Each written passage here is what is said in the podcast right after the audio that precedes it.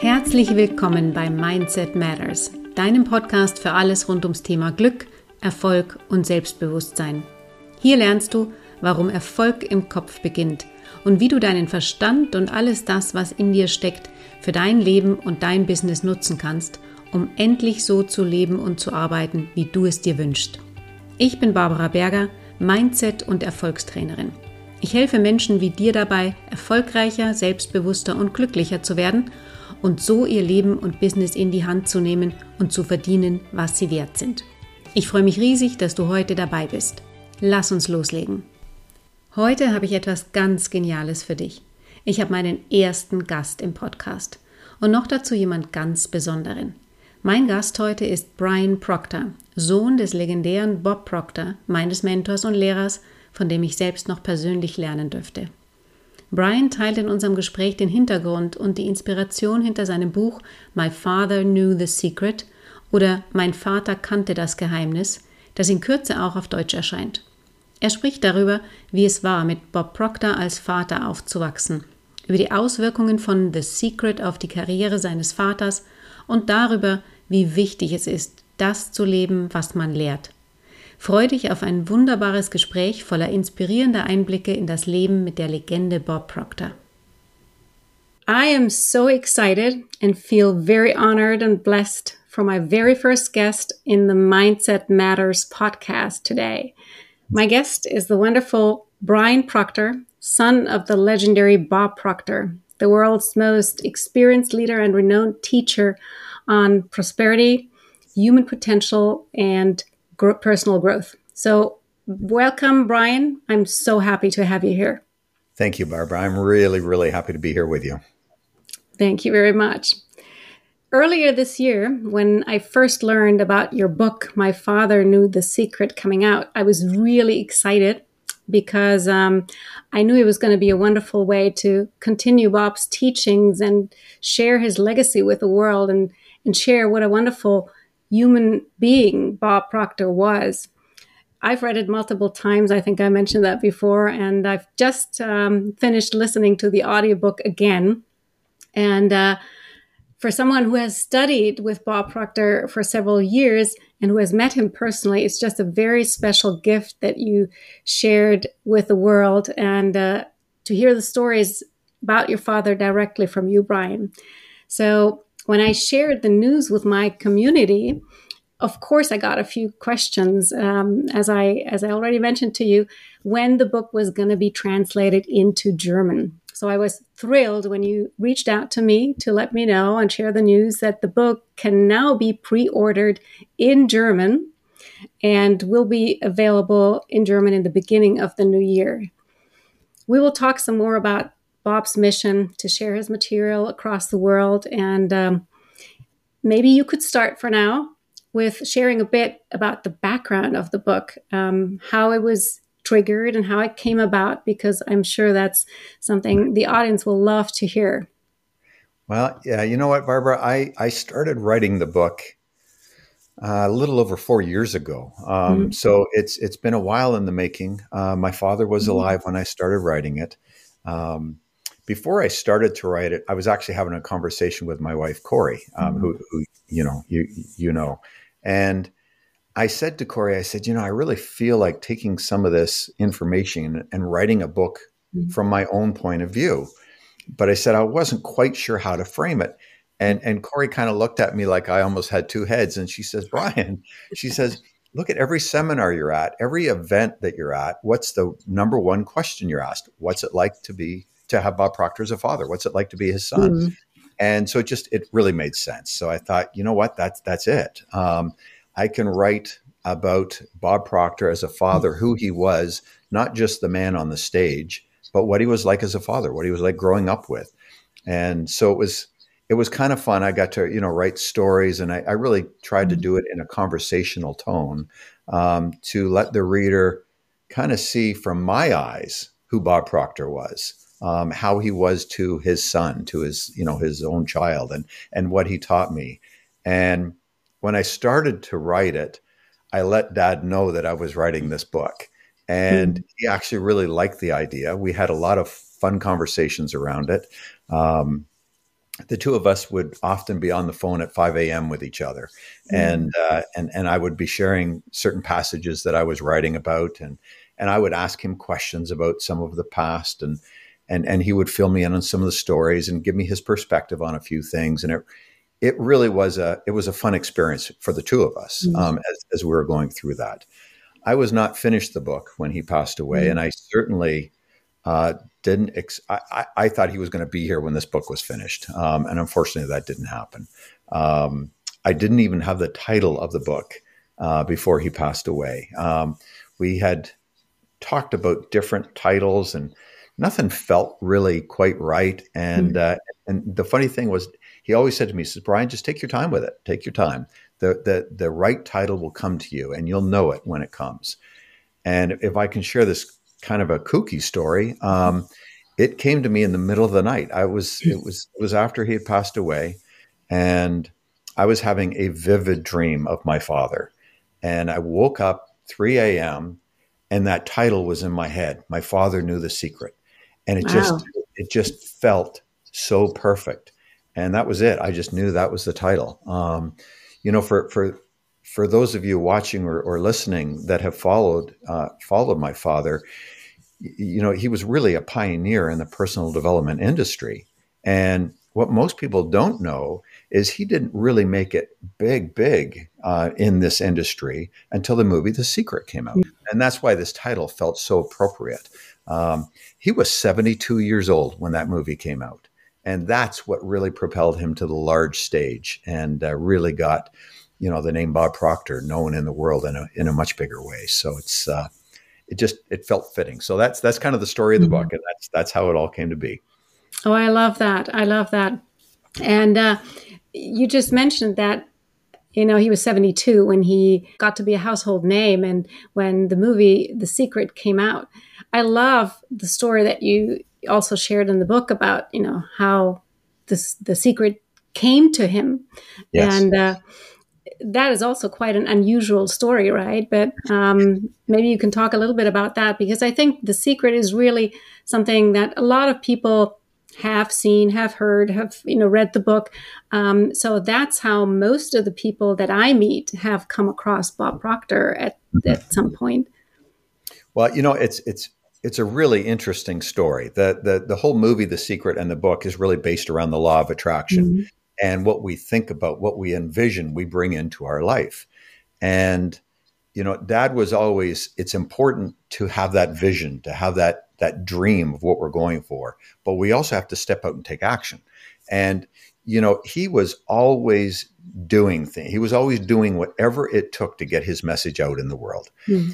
And how the secret came to be was really interesting. He had a phone message on his uh, on his cell phone that he couldn't quite understand. It was somebody from Australia, um, and he was busy. He was running through an airport to, I, I guess, go and do a, another seminar somewhere. And he asked Gina, his his assistant, um, you know, could she clear his phone off, check the messages, and, and, and get back to him about it? And she did. And it was a message from uh, uh, Rhonda Byrne's sister um, I guess, who was part of the the crew that was making this this film, and they wanted Dad to be in the movie, and they'd been trying to reach him for for a few months, and they hadn't. They were unsuccessful in reaching him, and they were filming literally that following weekend in Aspen, Colorado. Well, the amazing thing is, my father was going to be in Aspen, Colorado that wow. very weekend doing a seminar. And the interesting thing is, he had only ever been in Aspen, Colorado one other time. So it's not like a was a regular stop for him. And the event he was doing was literally in a hotel across the street from where this film was where, where they were filming. So, you know, he said he'd be happy to do it. And all he had to do was walk across the street, sit in a chair. He basically was interviewed and, and talked to for about an hour and left. The, the amazing thing about this, Barbara, is that he was never paid to be in the movie. Mm. And uh, we talk about the law of attraction. I mean, he attracted that into his life. He mm-hmm. just knew that if he kept putting good out there and kept doing whatever he mm-hmm. could to get the message out there, his break was going to come. That something was going to happen for him. Little did he know that that was it. And, mm-hmm. you know, when that movie came out, uh, it became a, a, phenomenon around the world. And that's what got him on Larry King Live, Ellen DeGeneres, uh, you know, all these different shows that really propelled him to a whole new world. And you know, you want to talk about the law of attraction. That's that's it right there. He had the vision that he was going to be mm-hmm. seen around the world. He didn't know how it was going to happen, but he just kept taking the steps and kept doing whatever it took to make that mm-hmm. happen. And there it was. Um, so it was, it was, kind of a cool story. It's amazing. I love this story. And uh, and all the other ones that you share in the book as well, but this one is I feel is very special because it really closes the loop, I guess, for or closed the loop for him mm-hmm. in his teachings in all these years that that he had already gone out and, and talked about this material and and shared it with people. And it also opened up another big realm for him. Uh, it opened up the world for him. One story that also uh, I particularly loved is, or one part of the story that I particularly loved is, um, I think you, you said it in the book that he knew that he had been waiting for this all his life, right? Yeah, well, you know that I, it was shared in the book, and it was actually a message mm-hmm. from Gina, um, who oh, was his assistant. Right. Yeah, and Gina was with him when he was going mm-hmm. to be on Larry King Live, and mm-hmm. she was in the car with him as they were driving to the studio. And Gina, um, who is a dear friend, I mean, she's like a sister mm-hmm. to me. Um, she she said to Dad, she says, "Bob, are you nervous about you know being on Larry King Live or, or, and meeting him?" And and uh, it was funny. His response was, No, I'm not nervous at all. I have been waiting my entire mm-hmm. life for this. I have prepared for this. And that's how he looked at it. He was prepared for it. So when it happened, mm-hmm. it was just a natural conclusion to the work that he had done before that time. So it's that's really neat. It talks about his belief in what he was doing in his belief in his goal, right? And that was a, a big part of um, what I first learned from Bob was that you need the belief in your goal. Yeah, you know what, Barbara? That's the that's the big key. Mm-hmm. Um, you know, and that's what the secret talked about: this belief mm-hmm. in in what you're going for.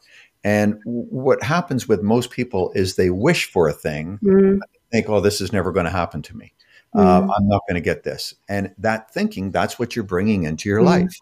And he always said, if you need to hold the vision of what you really mm-hmm. want in your life, and then step out and take action, even if it's in, you know imperfect action, but start doing something to get yourself there, and always have that that inner knowing that mm-hmm. you're going to get there. And if you do, it will it will happen. It really will. Um, you know, rather than wishing for a thing, you need mm-hmm. to know that this thing is going to come your way. Yeah, and he definitely did. He did that for so many years and uh, continued to know that his message was going to reach more and more people, I guess, until the very end, right? Yeah. I remember. I remember I don't know when it first was um, that I heard Bob talk about his his big goal to be in every country around the world, right?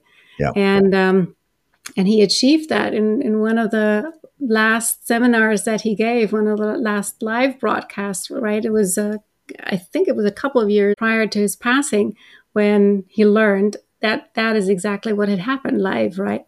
Yeah. Well, and here's the interesting thing, Barbara. You know, when he set that goal, it was mm. in 1973. Think about wow. it. So you want to you want to talk about commitment to yeah. something. Yeah. Uh, it was in 1973, and and that happened I don't know, probably around 2020, 2019, mm-hmm. somewhere there. Um, so, you know, you want to talk about a commitment to an idea, to a worthy ideal. Mm-hmm. Um, that's it. And he, uh, you know, he, he, he mm-hmm. really lived what he talked. Um, he, he mm. just. Speaking of, of living what, what he taught, um, I mean, it's, it's hard for me to pinpoint any favorite chapter of the book or any favorite topic that you touch because there's so many. But one that I just thought of today when I was reflecting on the book was you talk about acting as if. Mm-hmm. And one sentence that got engraved in my mind after hearing it from Bob so many times was, What others think of you is none of your business. And you start this chapter then with stating that freedom comes when we stop being what other people think we should be and start acting like the person we want to be. I love that. And and maybe you could talk a little bit more about that and, and what that also meant for for your father and for you now, you know, that you you learned this from him? Yeah. Well, it's you know, he really believed mm-hmm. that you need to be the person you want to become. And you just need to act as if you are that person. And if you do, you will become that person. Mm. And you know, he he lived that. I mean, as I say, he set that goal in 1973, and from that point forward, he acted like he was known around the world. Mm-hmm. It took a while, um, but he always acted as if he was that mm. person, and he taught that to me right from when I was a young child. And and you know, I, I often wonder, you know, did he realize what he was even doing for himself? Because mm. he just lived from that place. And even when things weren't happening around him, he still acted like he was that person. And he just knew that that was going to come to be. And I, I, I mean, I look back to an example of myself. I was in my mid 20s. Um, I got into the real estate business. Um, I became a real estate agent in the city of Toronto. And I was 26 years old. And I had all kinds of friends and everybody you know, saying to me, Brian, who do you think you are that you're going to be mm-hmm. this great real estate agent at 26? Who's going to take you seriously? And, you know, my father, who was always such a great support, I can remember specifically him, him talking with me and said, Brian, you need to act as if you are the most mm-hmm. successful real estate agent in the entire city of Toronto. You just act like that. Don't worry about what anybody else thinks. Don't worry about what they say. You be that person and you will become that. And there's so much truth in that. You know, my very first clients, they would have never known they were my first clients because I acted like I was the best agent mm-hmm. in the city of mm-hmm. Toronto. And I treated them like they were gold. And because of that, you know, I, I, I started doing a lot of deals. My my first year in the business, um, I actually made it into the top 100 of a very large real estate firm internationally, um, which was kind of interesting at that mm-hmm. age. But it is because I acted like I was that person. And there's just so much power in that. So I, I challenge anybody that's watching this stop worrying about what other people think of mm. you because, quite frankly, they're not thinking that much. And when they do, does it really matter? It's really, you know, dad always said, it's none of our business what anybody mm. else thinks of us. And start being the person you truly want to become. You can be that person right now. It's just a, it's a decision. And once you do, the world will start to open up to you in all kinds of ways because you are being the person you truly want to be. We're all capable of being so much more. Uh, so it's just it's just opening up the mind and allowing ourselves to be. Mm. Absolutely, opening up the mind is a a good way of leading over to the next topic that I did want to talk to you about because Another story you share in the book, and I've heard you talk about this on stage as well, is how your father taught, or rather, not taught you this material. Mm-hmm. And how you then, you know, had a chance to pass it on to the next generation of proctors. I can relate to this so much because I'm now seeing what um, my working with this material does for my daughter who just turned 13. Mm-hmm. Could you share a little bit about that? Are, are, you talking about the the night prayers. Yes, yes, I love this. So um, it, it's kind of a cool story. Um, my, I think my earliest memories of my father are when he tucked me into bed at night. Mm-hmm. Um, he was on the road a fair bit in the early days, but whenever he was home, he was the one that tucked me into bed. Mm-hmm. And I, I, can still remember this as clear as bell. I can I go back and I can feel it. Um, mm-hmm. you know, he would sit on the edge of the bed and he'd put his hand on my chest. He always said it's really important to have that physical connection. And he would start to talk about my day and he would start to talk about all of the good things I did that day. And if something bad happened, uh, he would have me look for the good in it, um, mm-hmm. which was really, I, I, think, a great a great quality. Um, and so, so he would have me, you know, even if something bad, he would have me focus on the good around it, the lesson I learned from it. And then he would end it with this he would say, Brian, you are capable of being, doing, or having mm-hmm. anything you want in this world. He says, You're going to have a great sleep tonight. When you wake up in the morning, you'll have a big smile on your face and you're going to have a wonderful day. And that's, mm-hmm. you know, that's, that's what he did. Uh, and, and it, for me, I know that shaped who I am. Um, it mm-hmm. became that, that he helped build my self image. And the joy of that was that I got to do that then with my kids uh, when they mm-hmm. were growing up. And because I did that, when my kids went through teenage years, I had no issues. There was never any mm-hmm. trouble. They're just mm-hmm. they're just great, well-adjusted well, adults now. Mm-hmm. And and the best part is I now have a couple of grandchildren. And I see my daughter doing this with with her children. Oh, that's so, wonderful. You know, dad changed generations by yeah. this one act of kindness at a simple yeah. bedtime routine. Um, it was really it was a great thing. Well, it, it seems like such a simple bedtime routine, and at the same time, you know, isn't it opening up the mind of a child to this and and showing them what is possible for them, and you know that they can do, have, and be anything they set their mind to. Um, is giving them a chance to live a completely different life from if they had not learned that. Right. So this is, uh, you know, this is really a wonderful, wonderful part of the material that Bob taught um, when it comes to children. What I also loved so much about you know his teachings, and I find it in your book again, is also where you wrote it is is very approachable is mm-hmm. very easy to read and that's what i also always felt with bob when he taught he was not using very complicated complex um, vocabulary or very difficult theories. It was always very easy to understand, easy for people to, to grasp. Did he intentionally craft it this way? He did. You know, he mm-hmm. he always said, and I can remember him saying it from the stage, mm-hmm. I can remember him saying mm-hmm. it in private at home. He said, you know, a person never understands a concept or a mm-hmm. thing fully until they can explain it to a child and have the child understand it. And that's really what he was about. So he always spoke in a simple way that everybody mm-hmm. could understand and use the material. And so when I was writing the book, for me, that was always kind of in the back mm-hmm. of my head. Mm-hmm. And I decided, you know, for me, what felt right was to write it in a real conversational tone, mm-hmm. uh, as if I was just talking to a good friend. Um, I, I, I, just think that way it allowed the concepts of everything that my father taught me, all the stories, all the experiences, uh, so that would be easy to read. And then my wife had a, a wonderful idea. She said to me, she says, Brian, when I was writing some of the stories, Corey edited the book for me, and, and mm-hmm. she said, you know, some of these stories, you should leave them the story, not try to push the lesson in it. Pull the lesson mm-hmm. out and put that at the end of the chapter. And I thought, boy, that's a great idea. So we, we reorganized it a little bit so that I was basically just telling an experience or a story.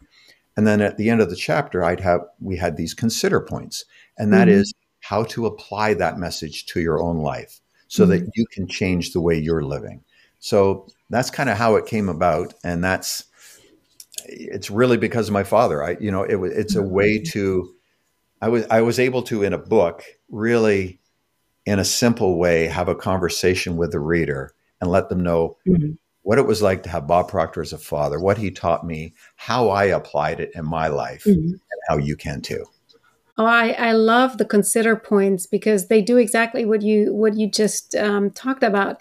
They help you reflect what you just read or what you just listened to within your own experience, within your own life, and see how you can apply it. Because that is what makes the difference, right? I mean, in the end, it's not just listening to a story, it's not just hearing the material or being aware of the theory, it's applying it, it's knowing how you can use it to advance your own life, to become more aware, and to grow that is what these consider points do for people if they really you know take the time to read it and to reflect yeah and that i mean that was something you know dad always taught me he said, you mm-hmm. know there's so many people that study the material but they never actually apply it or do anything mm-hmm. with it and he said there's no good in that what, what's what's the point of that he said mm-hmm. the people that really get on in the world they study it but then they step out and they take action they mm-hmm. do something with it um, and that's you know that's really i mean you're you're a great example of that barbara what you've been doing over the i don't know how how many years you've been you've been doing this but you've been doing it for quite a while and mm-hmm. you study it but you step out and take action and you do things um, this very podcast is a great example mm-hmm. of that it's it's something that you just knew you wanted to do and you stepped out and you took action and started to do it yes and i mean To be honest, yeah. Um, I've been thinking about this podcast for a long time, and that's you know what sometimes happens. You uh, procrastinate, you push things out, and then you know things are not going to change unless you change something, and uh, and you have to take action and actually actually do it. And I learned so much, you know, from working with Bob's material, from learning from him, that I knew exactly what was going on inside of me while I was procrastinating. Obviously, we're sitting here and we're talking, and I'm happy to have launched this podcast and have it out. So it's always a matter of continuing to grow, continuing to become better. I remember Bob saying so many times, better is a good word because yeah. you can't always get better, right? You can always grow no matter where you are in life, no matter how good you already are or how successful you already are. That's what I also understood from him. You know, we can always continue to grow. And he was, I guess, the best example. I just mentioned it to a client today in a, in a conversation we had. I said, personal development, that's what I learned from Bob, has no finish line. And he was the best example for it. He studied for over 60 years. And, you know, if you would think there is one person in the world that knows this book that he studied, it would, would have been Bob Proctor, right? And he continued to read it. And he never finished studying, you know, Think and Grow Rich. And he never finished studying all the other material that he was working with. He was a lifelong student and and he wanted to be this until the very end, right? Yeah, you know what, Barbara? Here was the really, you really hit it on the head there. Mm. Um, he never felt that he knew it all. Mm. Uh, he never acted that way. He was always learning and he was always studying. And uh, uh, quite frankly, he studied right up until like the probably two days before he passed away. And the only reason why he didn't maybe the day before was because he wasn't overly conscious. Mm-hmm. Um, he studied every day. Uh, you know, that book, Think and Grow Rich, that was given to him in October of 1961. Wow. I was born in December of 1961. So I was, I was kind of there for the whole ride. And it was really interesting. I was, uh, I was in Toronto just a, well, I was there just about a month ago and um, I was doing something online, and I said to Linda, his wife, I said, Linda, can I can I get Dad's Think and Grow Rich book? Mm-hmm. I want to use it for something. She said, she said, sure. And so she got it for me, and just touching that book was, mm. you know, I could feel my father. But here's here's the message that I really want to put out there. This book was held together with this big rubber band, and I would take this rubber band off. If I was to open it up, it, it was falling apart, and he had so many people wanted to buy him a new book or get that book rebound. He'd have nothing to do with it. For him, this was a cherished friend that was there his entire journey.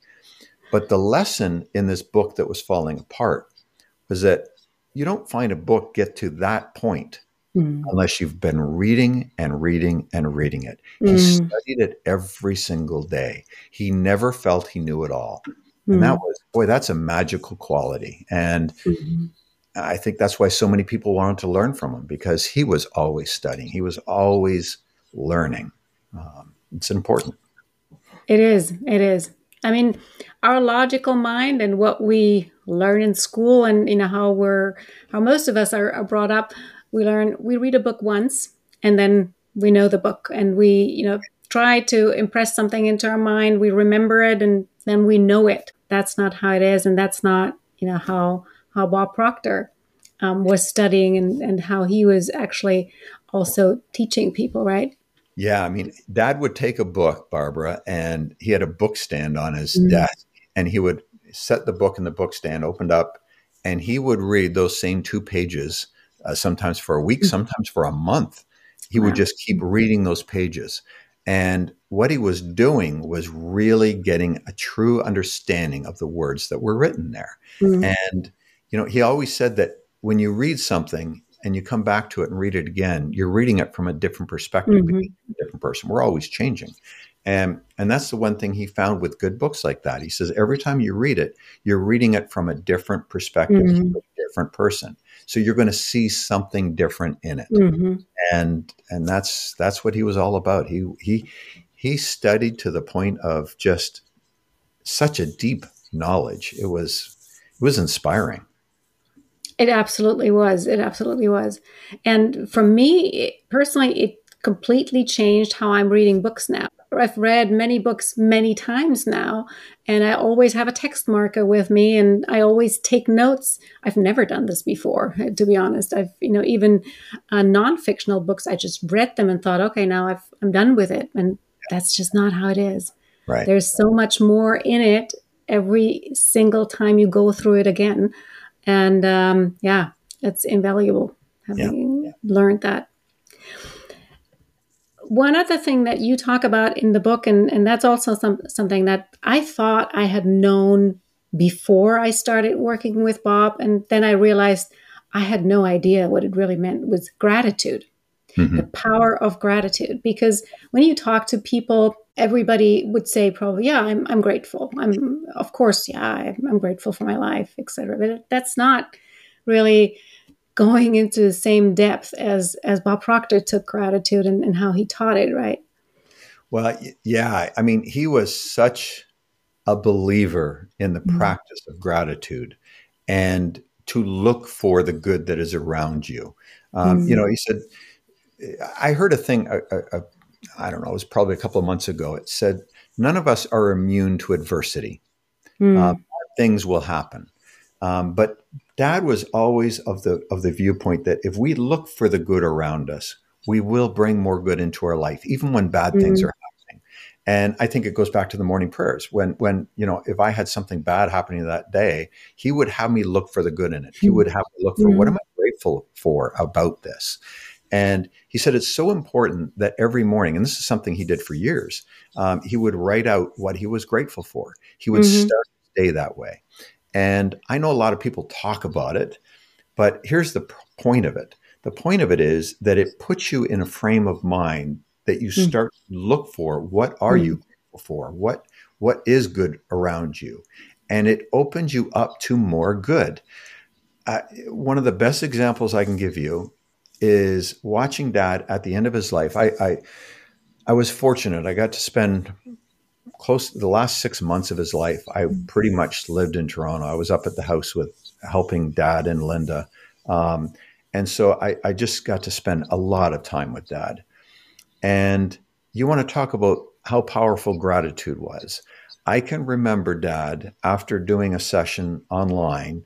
He was in a lot of pain, was really not feeling well. I'd get him back to the house. He would lay on the couch and he would just drift off to sleep and I'd be sitting mm-hmm. there, and then he'd kind of wake up, and and here he was, really not doing well. I, I, mean, this one situation I think was probably a week or two before he passed away. I mean, it was not long, and he laid there and he was looking up at the ceiling, and he even said to me, he says, "Bry," he says, "Look at the ceiling. Isn't this beautiful?" What a mm-hmm. what a beautiful life we have. What a great way of living that we have. And even when he was at his worst, he was looking for the good around him. Mm. Boy, there's power in that. There really is. And I challenge anybody watching this or listening to this that if you've got bad things happening, um, that's that's just a part of life. But look for the good in it. Sometimes we got to we got to really dig for it. But look for the good around us and give that energy. And the negative stuff will diminish. It's not going to eliminate it right away, but it will diminish. It will soften the, the edges of, of hard things and really start to focus on what good you do have going on. Because mm-hmm. when you can do that, you will bring more of that into your life. That's how dad lived. He lived it right up until the day he died. Wow. Wow. That's amazing. And since you just mentioned this, you know, look for the good in it, um, that reminds me of this thing here that I got from Bob at one of the Matrix uh, events, and you also mentioned it in the book, um, right? That has these three key sentences on it um, that I love so much. I've I've actually I've taken a photograph with all three sides of it, and I'm sending it to people uh, again and again when when I know it will help them. Um, this is, is such a powerful message. And uh, as I said, I got it at a Matrix seminar. It was the first live seminar where uh, I studied with, with Bob um, several years ago. But um, yeah, could you talk a little bit about this? Sure. Yeah. I, Uh, yeah, you probably have one there too, right? I have one right here as well. Uh, so here, here's the interesting thing. Uh, he got this from Michael Beckwith, who is a good mm-hmm. friend of his. Mm-hmm. Um, uh, Michael is the uh, uh, minister at Agape Church in California. Mm-hmm. And Michael said, whenever anything bad happens to us, we need to look at it from three points of view. And this is this is what it says here. Mm-hmm. It says, it is what it is. Accept it. Yeah. It will mm-hmm. either control you or you will control it. And then he would say, harvest the good. There is good in everything. Mm-hmm. Seek and you will find. And number three, forgive the rest. Forgive means to let go of completely, abandon, and to mm. release. And so I, powerful. I, yeah, I think back to dad and I, I think of so many conversations we had. And if something bad was happening or somebody was doing something that wasn't right, um, you know, dad never looked at the worst of it. It was really interesting. Mm. Um, I, I, can remember him saying so clearly, this was one of his key phrases it is what it is. Mm. And then he would just, he would look for the good and he would just carry on. Um, and he lived that. Um, I think that's why he had get Gina find the, uh, get these made and, and, and give them out at events because there's such an important message in that. We need to just let go of the nonsense. Bad things happen. It is what it is. Harvest the good and forget the rest. This is so powerful.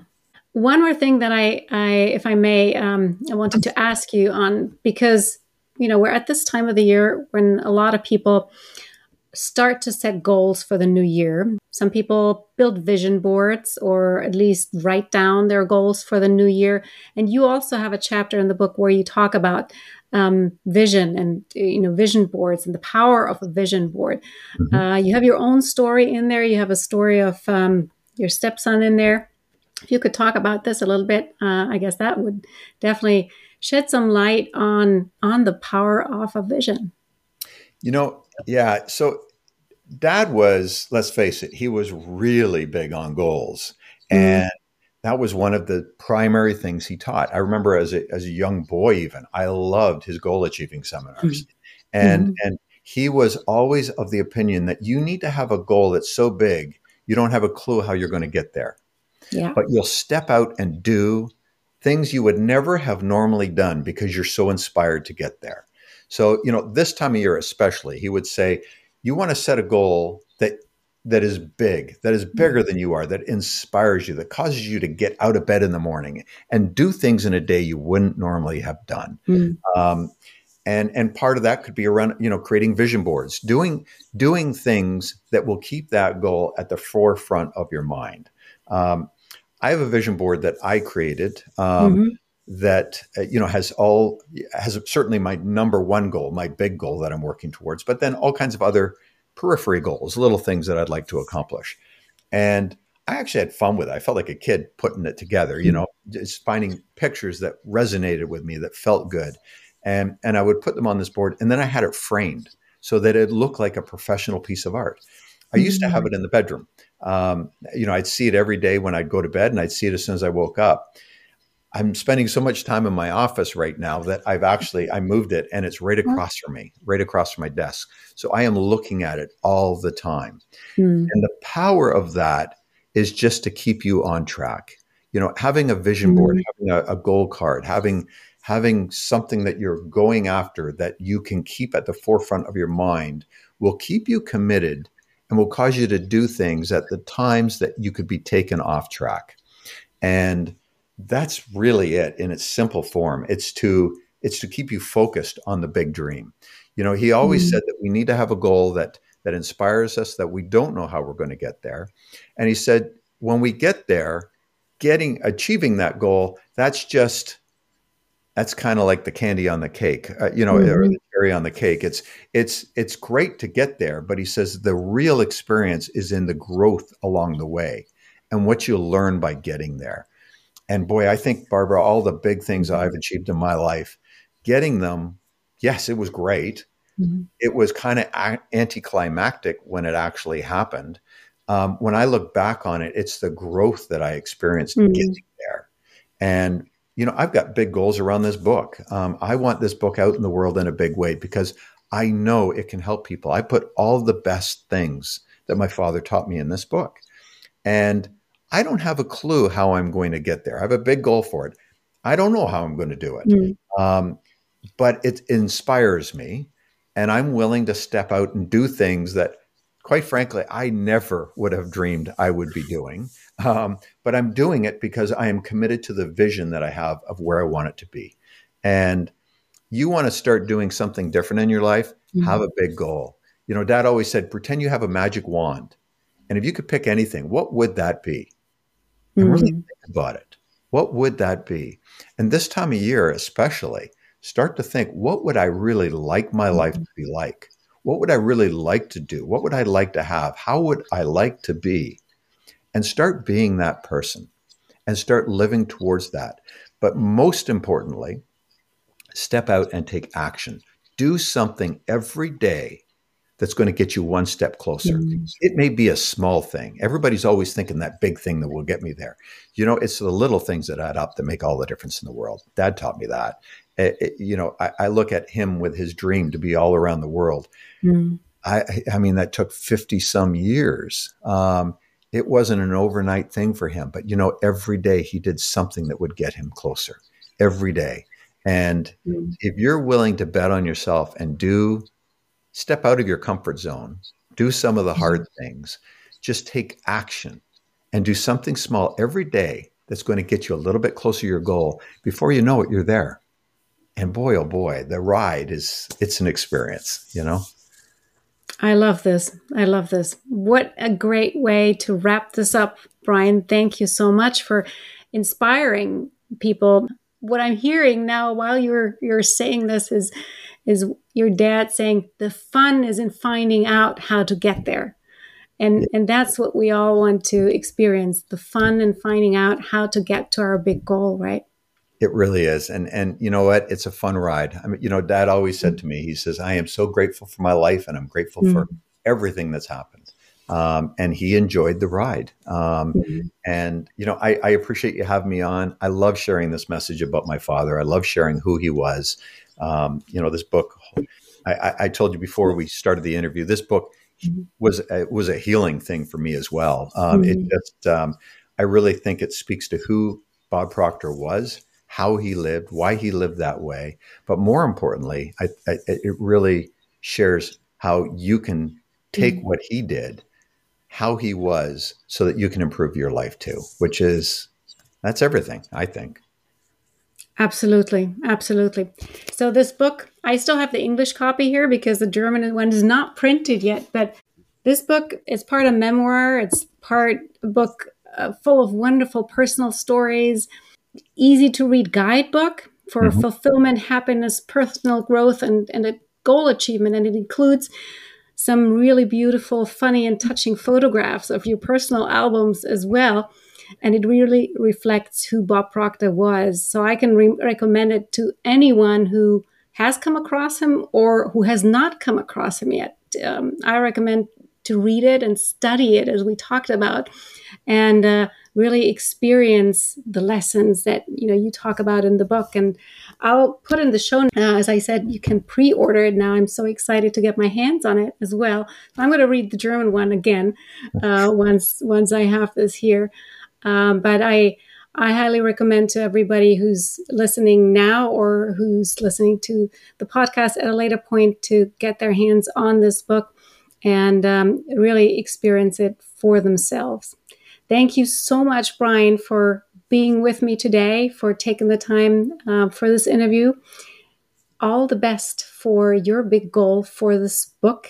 Keep us posted. Um, and uh, I hope you come back one day uh, talk about the progress and the next steps that lay ahead for you um, with the book and you know with this beautiful journey. I'd be happy to. Thank you very much, Barbara. Thank you, Brian. Vielen Dank, dass du dabei warst.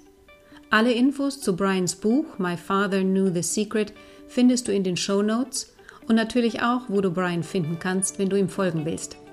Ich würde mich riesig über dein Feedback zur heutigen Folge freuen und noch viel mehr natürlich über eine Bewertung auf Apple Podcast oder wo auch immer du diesen Podcast hörst. Denn die hilft mir, diesen Podcast bekannter zu machen, so dass ihn mehr Menschen hören können. Abonniere ihn gerne, damit du keine Folge verpasst und empfehle ihn gerne weiter an Freunde und Menschen, die auch davon profitieren könnten. Teile gerne deine Gedanken und verbinde dich mit mir auf Facebook, Instagram oder LinkedIn. Die Links dazu findest du auch in den Show Notes. Ich freue mich immer riesig, von dir zu hören oder zu lesen. Bis dahin, alles Liebe, deine Barbara. Und vergiss nicht, du hast nur dieses eine Leben. Mach was draus.